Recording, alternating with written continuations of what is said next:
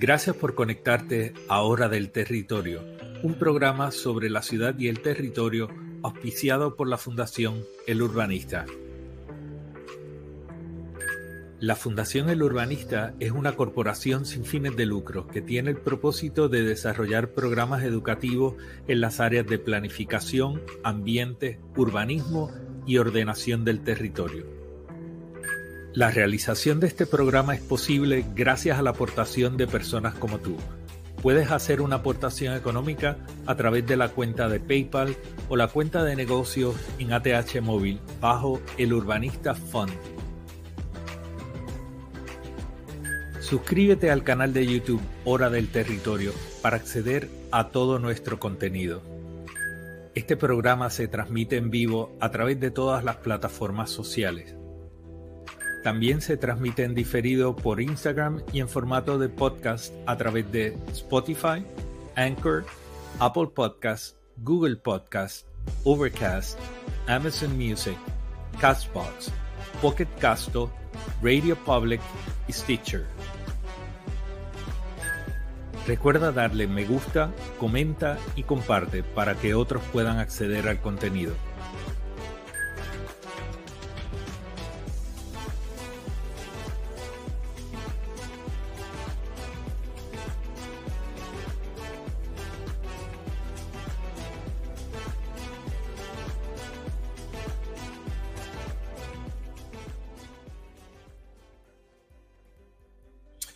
Hola gente, buenas noches. Gracias por conectarse a Hora del Territorio. Y esta noche vamos a estar eh, viendo unos asuntos que son súper importantes. Soy Pedro Cardona Roy, el urbanista, y les doy la, la bienvenida a esta transmisión de Hora del Territorio. Como les dije, hoy vamos a estar hablando de unos asuntos súper importantes relacionados a la parguera y también al caso de las mareas, que en el día de hoy pues se compartió una sentencia del tribunal relacionada a las construcciones ilegales en ese caso de las mareas. Eh, estos han sido unos días como que bastante intensos, no sé para ustedes, pero ciertamente sí para mí. Y por alguna razón no logro apagar todas las notificaciones de todas las cosas, así que es posible que estemos escuchando eh, toda una serie de, bings y bangs de, de, notificaciones que vienen llegando por todos lados. Deja ver si puedo cerrar algunas cosas del iPad y otros dispositivos que tengo abiertos. Eh, miren, comenzando con el caso de las mareas. En el caso de las mareas, en el día de hoy se, compartió una información ¿verdad? relacionada a eh, la sentencia del tribunal y estoy buscando por acá. Aquí está la sentencia. Déjame abrir un momento la parte que quiero y compartir con ustedes esto ya se compartió en las plataformas de El Urbanista, pero ustedes, vamos, vamos a verlo aquí un momentito en conjunto. Aquí ustedes tienen el documento que se compartió en las plataformas nuestras. Y en este documento de sentencia, ¿verdad? Eh, se presentan unos nombres que tal vez Ustedes no recuerdan, pero ya los habíamos hablado antes, el señor Miguel Torres Flores y el ingeniero Ángel Rodríguez Sánchez. El ingeniero Rodríguez Sánchez, pues aparenta ser una persona que ha estado utilizando el mecanismo de certificación como profesional autorizado de una serie de permisos para los cuales no tenía la facultad de otorgarlos. O sea, y aquí regresamos a un asunto que hemos hablado múltiples veces en hora del territorio y en las plataformas del urbanista, que son los defectos que tiene la ley de reforma de permiso y lo que provoca esta ley, ¿verdad? Que permite que una persona que reiteradamente certifica trámite, perdón,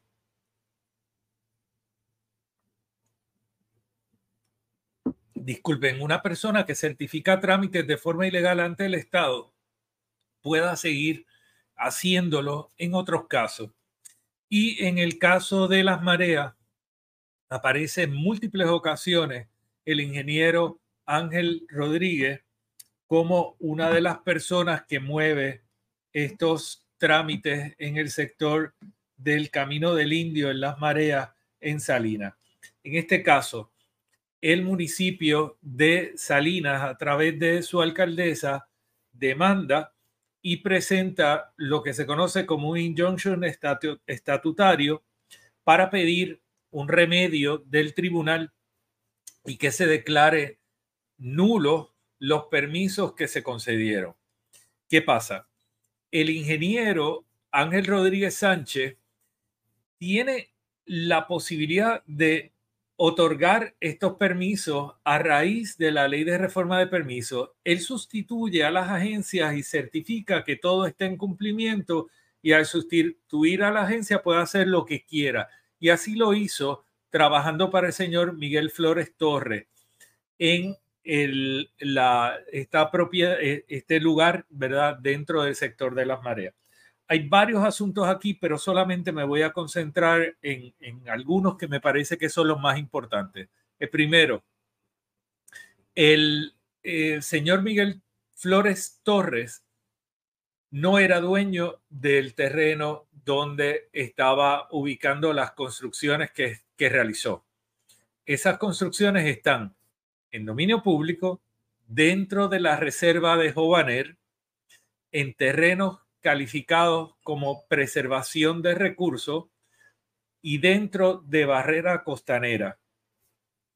Ya yo expliqué un poquito esto hace unos minutos, les dije cuáles eran las implicaciones de cada una de estas cosas y por qué es importante que nosotros no olvidemos estos detalles. En dominio público no puede haber ninguna estructura privada. El señor Miguel Flores Torres es un precarista, al igual que los que tienen casetas en la parguera. Y esto es importante porque tenemos que empezar a estar claros en relación a estos términos y que aplican no solamente en la parguera, aplican también en el sector del Camino del Indio, en eh, las mareas en Salinas.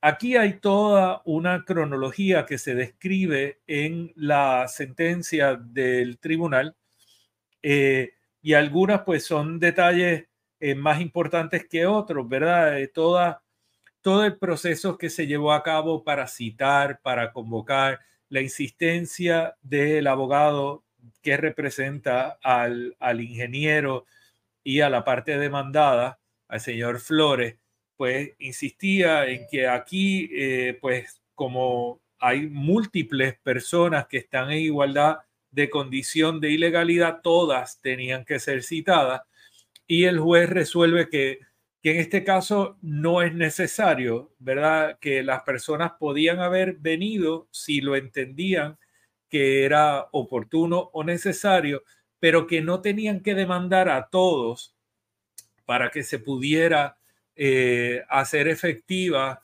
la, demanda y posiblemente la sentencia posterior, etcétera. Eh, y por lo tanto, eh, no declara un no al lugar.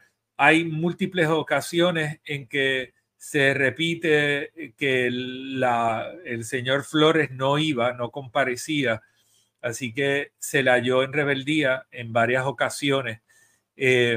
pero el ingeniero Rodríguez insiste, ¿verdad?, en que tenía la facultad para hacer lo que hizo, aunque la propiedad no fuera, eh, que el trámite que se realizó eh, se acompaña de autorizaciones de energía eléctrica y otras, eh, y por lo tanto pide que se tomen esas cosas como como buenas para justificar el que se haya construido algo en un lugar donde no se podía construir. ¿Cuáles son algunos de los asuntos más relevantes de esta determinación del de el Tribunal de Guayama? Pues mire, una de las cosas más importantes que está dicha aquí es que usted no puede autorizar un trámite para algo que no está facultado. Y en este caso, el ingeniero Rodríguez no podía eh, otorgar este trámite, no podía conceder la autorización que, eh, que pidió eh, el señor Flores o él en representación del señor Flores, porque carecía de capacidad legal para hacer eso. Y nuevamente nosotros estamos ante una situación en la que estamos viendo que hay unas personas que durante años decidieron ocupar lo que no era suyo y hacer lo suyo. Ah, y decían, no, pero yo limpio, no, pero yo mantengo esto, eso no te da derecho. Yo limpio cuando voy caminando por el área de Santurce y la Valderiotti de Castro, yo recojo los papeles que están en el suelo. Eso no me da un derecho a irme a, la laguna del condado y construir una casa o simplemente bloquear la avenida Ponce de León para montar ahí pues una, una casa una operación de negocio, cualquier cosa. Eh, eso, eso no me da facultad y si me da la electricidad, eso no me da tampoco un derecho a quitar ni un carril, ni un estacionamiento, ni nada. Y esa es la ridiculez que ha dicho mucha de esta gente y se escuchó hoy en el reportaje de Tatiana Ortiz de eh, Tele 11, del que vamos a hablar más adelante. Eh, eché de menos que no le hicieran preguntas, eh, preguntas razonables a estas personas.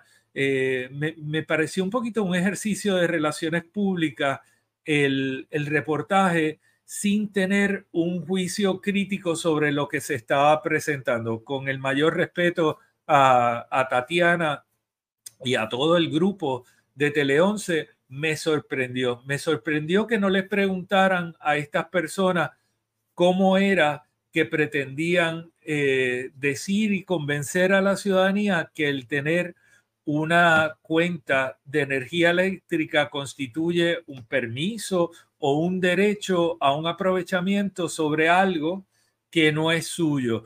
Eh, eché de menos que no le preguntaran si dónde tenían el, título de propiedad, ¿verdad? Que lo hicieran disponible, que lo presentaran en cámara, tampoco eso aparentó, por lo menos en el reportaje, igual y se lo preguntó aparte, pero no salió en el reportaje. Y entonces, cuando se construye esa edición final del reportaje, me parece que quedó sumamente eh, difuso el propósito y, y pues no, no, no quedó claro cuál era la razón de ser de ese reportaje, ni había habido una intervención crítica. Pero bueno, regresando acá. Eh, importante que lo que dice el juez al final en la sentencia, que es el juez José Rivera Torres, juez superior del Tribunal de Guayama, dice que se revoca el permiso de uso que había sido emitido sin tener la jurisdicción y en consecuencia, pues ese permiso nunca existió. existió. Eso es lo que quiere decir cuando dice nulo ab inicio. Eso está en el inciso A. Eh, el juez le dice, mira, esto nunca existió, porque no tenía, cuando no se tiene la facultad para emitir eh, un permiso de uso, como en efecto no la tenía el ingeniero Rodríguez, pues entonces ese permiso nunca existió. Y las construcciones que se hacen al amparo de ese permiso que nunca existió, todas tienen que ser removidas. Eso ha sido el issue de estos días en el caso de Sol y Playa, porque hemos visto que el contratista ha estado como que seleccionando qué partes demuele en la playa Los Almendros en Sol y Playa cuando tiene que demoler y sacar todo lo que fue construido con permisos nulos. Dicen que el contrato de, de esta persona pues no incluye unos elementos que fueron construidos con los permisos declarados nulos. Y ahí van a tener un problema y van a irse del lugar posiblemente iban a tener que volver porque la sentencia del juez David Quiñones Portalatín en el caso de Sol y Playa, en Playa Los Almendros en Rincón, es bien clara. Es demoler todo lo construido con los permisos nulos y restaurar a su estado original todo ese predio. La montaña de escombros que equivocadamente el Departamento de Recursos Naturales llamó duna, cuando esa es una montaña de escombros, la tienen que remover completa. Eh, y tienen que remover todos los pilotes de la piscina, la verja, las vigas de, de esa y los tramos norte y sur de la verja de colindancia hasta donde fueron construidos con los permisos nulos. ¿No le gusta? Esa es la sentencia. Hacer cosas ilegales conlleva esto. Esto no tiene nada que ver con las construcciones que se hicieron desde el límite interior tierra adentro que ha establecido el Departamento de Recursos Naturales, porque en el momento que se dictó la sentencia, la sentencia no podía descansar en el deslinde que no había sido autorizado. Y por lo tanto, el juez lo que hizo allá y aquí, igual que hace el juez Ocean Rivera Torres en el caso de las mareas, es que dice todo lo que fue construido bajo esos permisos nulos tiene que demolerse en Playa Los Almendros y en las mareas en Salinas. Eh, aquí también, pues, el segundo inciso es que le dice que se ordena demoler toda obra de construcción realizada sin los correspondientes permisos de construcción y endoso. Y ahí describen las coordenadas, etcétera. Esta es la segunda ocasión en que se emite una sentencia tan clara como esta. Eh, no sé por qué salió esta celebración, pero igual y si digo ocasión, pues salen eh, estos globos.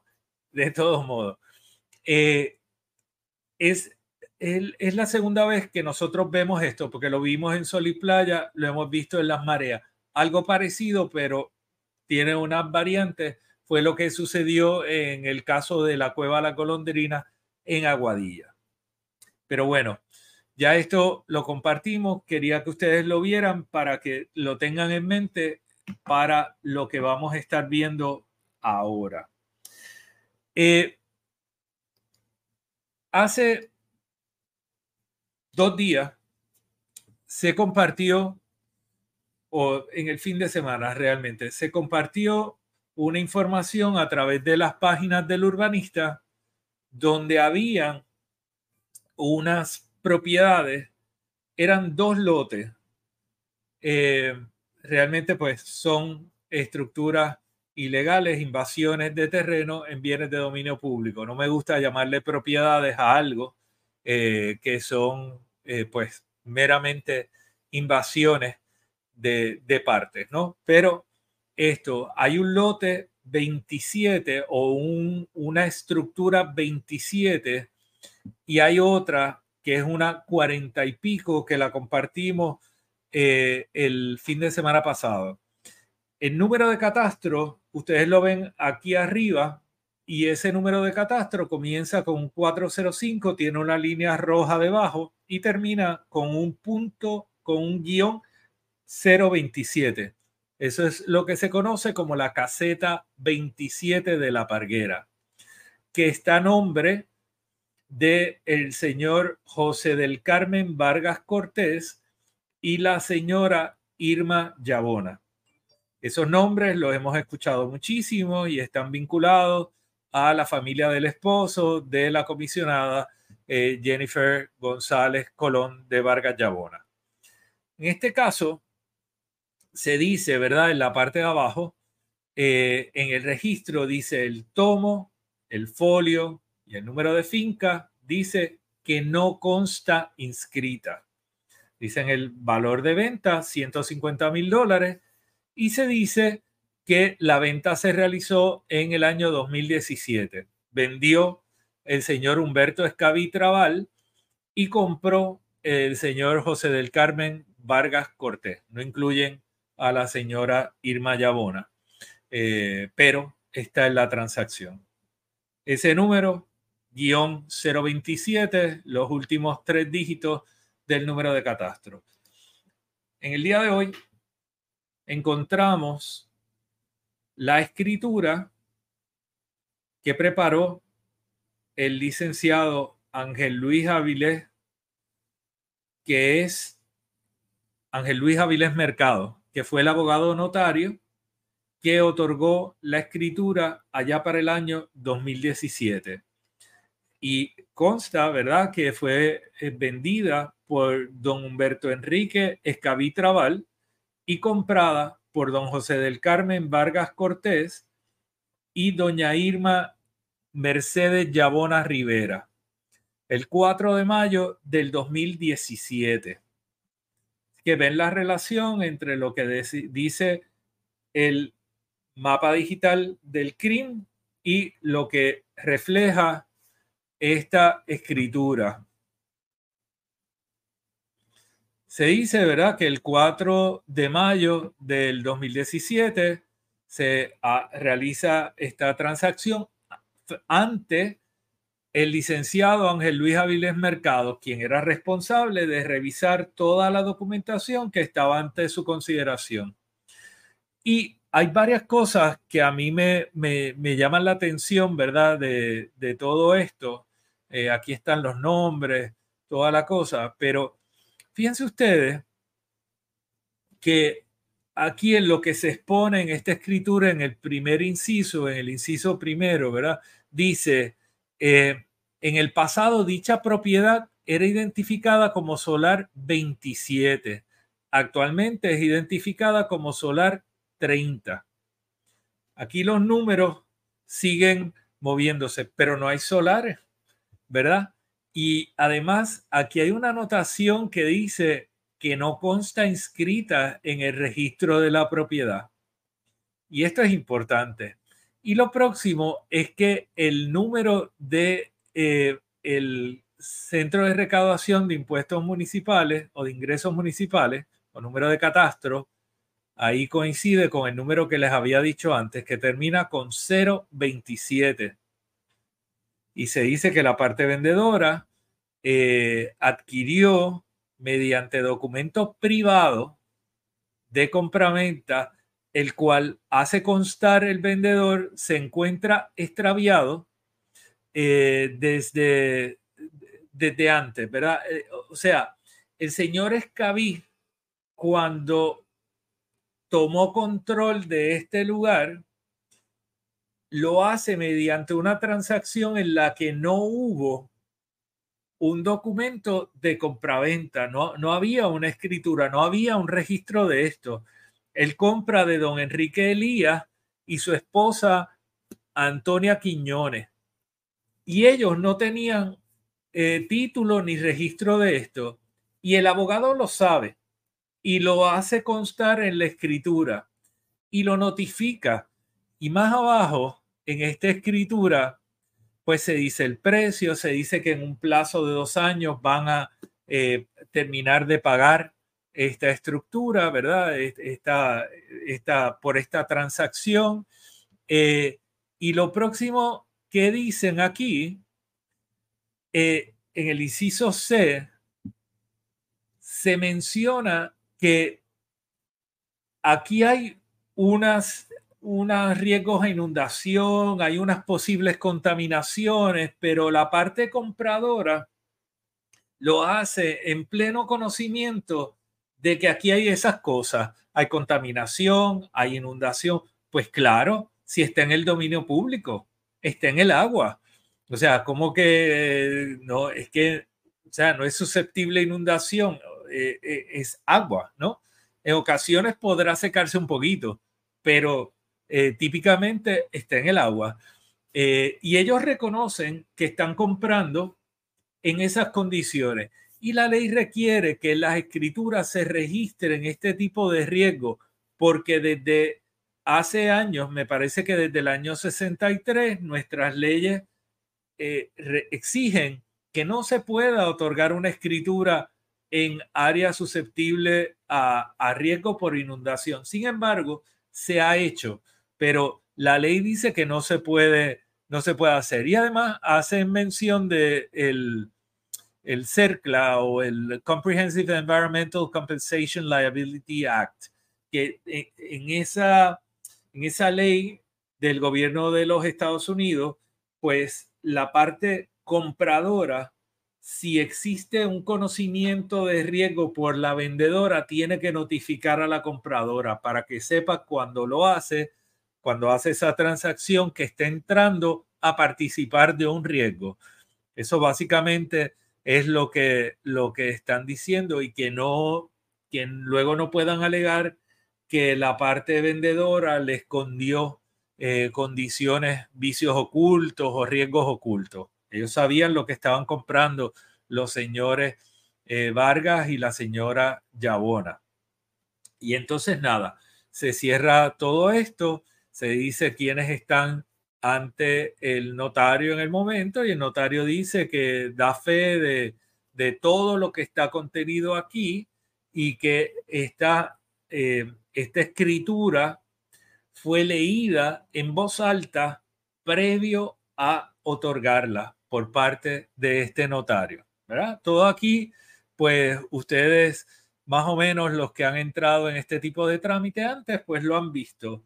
Lo que es curioso es lo que se cita, ¿verdad? Este, eh, y el conocimiento que tenían todos de, de, todas estas condiciones, ¿verdad? Y aquí los sellos eh, de el, el, notario, ¿verdad? Ángel Luis Avilés Mercado y los sellos cancelados del Departamento de Hacienda que se hace típicamente en cualquier transacción de esta naturaleza. Pero aquí viene algo particularmente interesante. Ustedes saben todo lo que ha sucedido en la parguera y que hay unas personas que incluso están acusadas y que han tenido unas eh, fianzas extraordinarias eh, por, por alegadamente haber entrado en eh, una propiedad privada y haber eh, hecho daños y toda la cosa. Eso fue en julio. Miren ustedes aquí arriba el sello que tiene el Centro de Recaudación de Ingresos Municipales en la parte superior derecha. Esto fue al CRIM de Mayagüez el día 19 de septiembre de 2023 el 19 de septiembre de 2023 se presentó ante el CRIM esta escritura para que constara en el expediente. Hasta ese momento, realmente el CRIM no tenía la información eh, para desplegarlo en la página. Por eso, cuando publicamos este fin de semana esa información, pues esa información era una información nueva. Esa información todavía no estaba en, el, no estaba en el cuando hablábamos en, en julio. Pero esto tiene que ver con el caso que se va a ver en el Tribunal de Mayagüez. Y aquí ustedes ven la referencia, aquí se dice el número de catastro que coincide con los últimos tres dígitos 027. Aquí la referencia al alegado solar, cuando no hay solar, es la, la estructura de los invasores, lo que hay. Y aquí abajo también ustedes pueden ver que a manuscrito se dice que esto fue el día 19 de septiembre de 2023, cuando se certificó y se llevó esto ante el crimen. Por eso es que yo digo que aquí realmente esto no es el cinturón de, de Wonder Woman, porque el cinturón de Wonder Woman era meramente decorativo o para eh, para acentuar la silueta y la cintura. Es más parecido al cinturón de Batman que tiene un montón de trucos. O es la versión Wish de eh, del inspector Gadget. Eh, en cualquier caso, nosotros estamos ante un intento de pasar por alto unos procesos y un corre y corre para tratar de justificar y legalizar algo que nunca ha sido legal y que no va a poder legalizarse por este medio. Hoy, en el reportaje de Tatiana Ortiz, que ya dije mi opinión al respecto, presentó al señor Alberto Tito Colón y a otro señor. Eh, y estos dos señores hablaban y decían lo que hemos escuchado de un montón de gente. Nosotros no tenemos ninguna mala intención, nosotros estamos aquí, nosotros somos retirados, no somos millonarios, aquí hay gente que son mecánicos, hay personas que son otras cosas, eh, y nosotros lo que queremos es sentarnos a negociar. Eh, y eso a, a mí me llama mucho la atención. ¿Cómo usted va a negociar con algo que no es suyo? O sea, yo me robo el carro o tomo posesión del carro de otra persona y cuando me lo pide de vuelta, yo le digo, no, no, vamos a sentarnos a negociar. Digo, si es un ladrón, me pega un tiro. Y si es una persona que no es un ladrón, pues me va, me va a decir, pero, pero tú estás bien de la cabeza o qué es lo que te pasa. Eso no es tuyo. Y esto no es del señor Alberto Tito Colón, eso es del pueblo de Puerto Rico. Y esa persona, al igual que vimos aquí en esta escritura, que los señores Vargas Llabona sabían que estaban comprando algo que no está registrado el registro de la propiedad y que de hecho el señor Escabía, quien le compraron, le dijo que él nunca había tenido eh, un documento que le dijera que era titular de este lugar porque eh, no existían esos documentos. Y en Puerto Rico hay múltiples sitios que no tienen título, ¿verdad? Y hay comunidades en desventaja que fueron construidas en lugares donde no había otra opción y que no tenían otro lugar donde vivir, pero ese no es el caso de la parguera. Y cuando son segundas residencias, cuando son viviendas vacacionales, cuando aquí hay otros intereses y se tienen botes, etcétera, eh, no hay ninguna posible negociación, como dice el señor Alberto Tito Colón. La negociación tiene que ser cuándo va a salir de ahí. Cuando usted va a recoger las tablas, si es que son suyas, y se las va a llevar. En la descripción de la escritura que estamos compartiendo ahora en los próximos cinco minutos, ustedes van a ver que se describe lo que había en esa estructura y ustedes van a ver también el tamaño que tenía la estructura, la descripción de los ambientes que tenía la estructura. Y de eso ustedes también van a poder ser parte y van a poder eh, entender que lo que hay hoy no es lo que había en el año 2017 y que allí no se pidió un permiso para hacer la ampliación que se hizo entre el 2017 y el 2023 y las construcciones que se estaban realizando en vivo cuando intervino el Departamento de Recursos Naturales y Ambientales por una querella que había sido presentada. Así que eh, eso ustedes lo van a poder leer. No, no iba a entrar en esos detalles porque ustedes tienen la oportunidad de ver eso. Eh, en el caso de las mareas y en el caso de la parguera, aquí hay un montón de gente que ha estado trabajando estos asuntos eh, por mucho tiempo y que ha sido gracias a la insistencia de estas personas que estos asuntos han salido y que se ha logrado hacer que las cosas pasen verdaderamente. Y ahí pues eh, hay hay muchas personas que mencionar y es un problema mencionar porque siempre se te queda alguien y luego te acuerdas y lo lamenta, pero creo que en, en general hay que reconocer que la prensa independiente fue la primera que eh, tomó este asunto con seriedad y le dio seguimiento. Carmen Enida Acevedo, Sandra Rodríguez Coto, el León Fiscalizador, José Luis de Prensa Comunitaria y también otros medios que empezaron a cubrir el asunto eh, posteriormente. Ha estado Noticel, ha estado Metro, ha estado el Canal 2, ha estado Canal 11.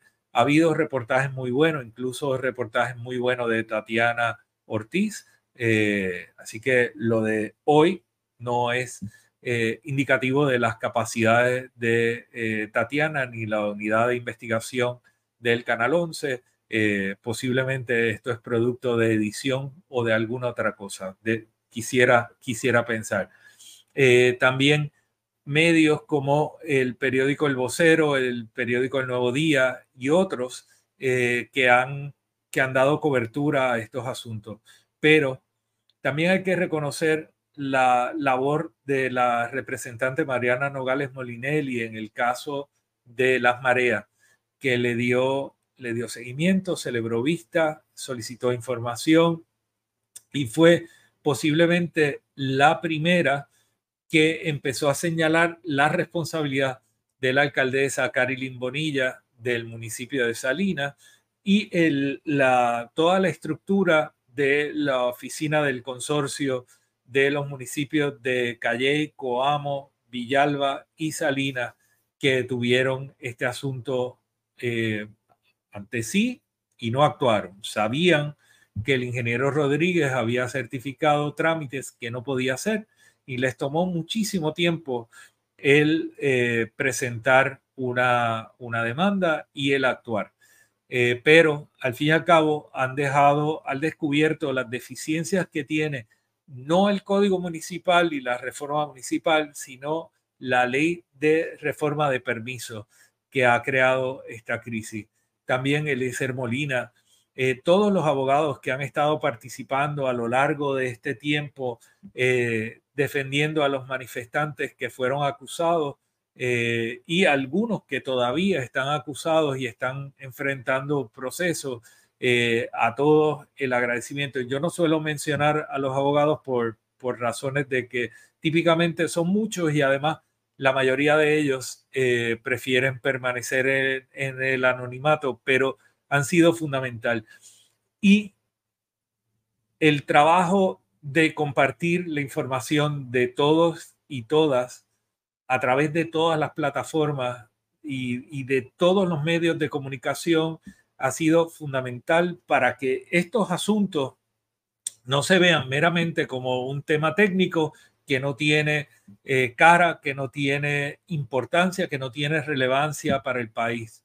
Pues todo lo contrario, ustedes hicieron que estos asuntos tuvieran relevancia para el país.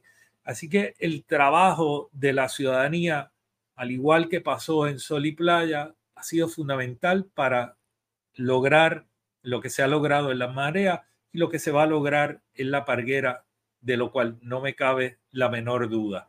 Y por ahí seguiremos en el proceso de rescatar el territorio que creo que es esencial que nosotros eh, continuemos con, este trabajo y entendamos que la lucha por, por intensa, por interminable, eh, aparentemente, pues tiene, tiene resultados y este es uno de los resultados. No es un punto final, es parte de un proceso. Igual que Sol y Playa ha requerido eh, pues participación constante durante este proceso que parece el cierre, pero parece el cierre de no acabar, eh, pues lo tenemos que tener. Y fíjense que hoy Campamento Carey le hizo un señalamiento a la Junta de Planificación, que nosotros ayer lo habíamos hecho. Campamento Carey fue más allá y empezó a llamar a la oficina de, eh, eh, querellas de la Junta de Planificación para decirle, miren, ustedes demandaron y ustedes no han venido aquí a velar por el cumplimiento con la sentencia que concedió el juez David Quiñones Portalatín al planteamiento que ustedes hicieron. Ciertamente eh, hicieron el planteamiento en la Junta de Planificación porque lo insistimos y porque le pusimos la evidencia en sus manos. No lo querían hacer, pero lo hicieron. Y ahora que tienen esa sentencia eh, y que está en proceso, tendrían que estar allí. Como le dijo el campamento Carey muy bien. Y pues todas esas movidas, todas esas acciones eh, que hemos visto todos han sido fundamentadas en la actividad de ciudadanos como, como ustedes y como yo. Eh, así que gracias a todo el mundo por hacer que las cosas pasen y hacer que nosotros podamos tener la esperanza de que vamos a vivir mejor. Eh, gracias, compartan por favor, me despido por acá, que tengan todos y todas buenas noches. Recuerda darle me gusta, comenta y comparte para que otros puedan acceder al contenido. Suscríbete al canal de YouTube Hora del Territorio para acceder a todo nuestro contenido. La realización de este programa es posible gracias a la aportación de personas como tú. Puedes hacer una aportación económica a través de la cuenta de PayPal o la cuenta de negocios en ATH Móvil bajo el Urbanista Fund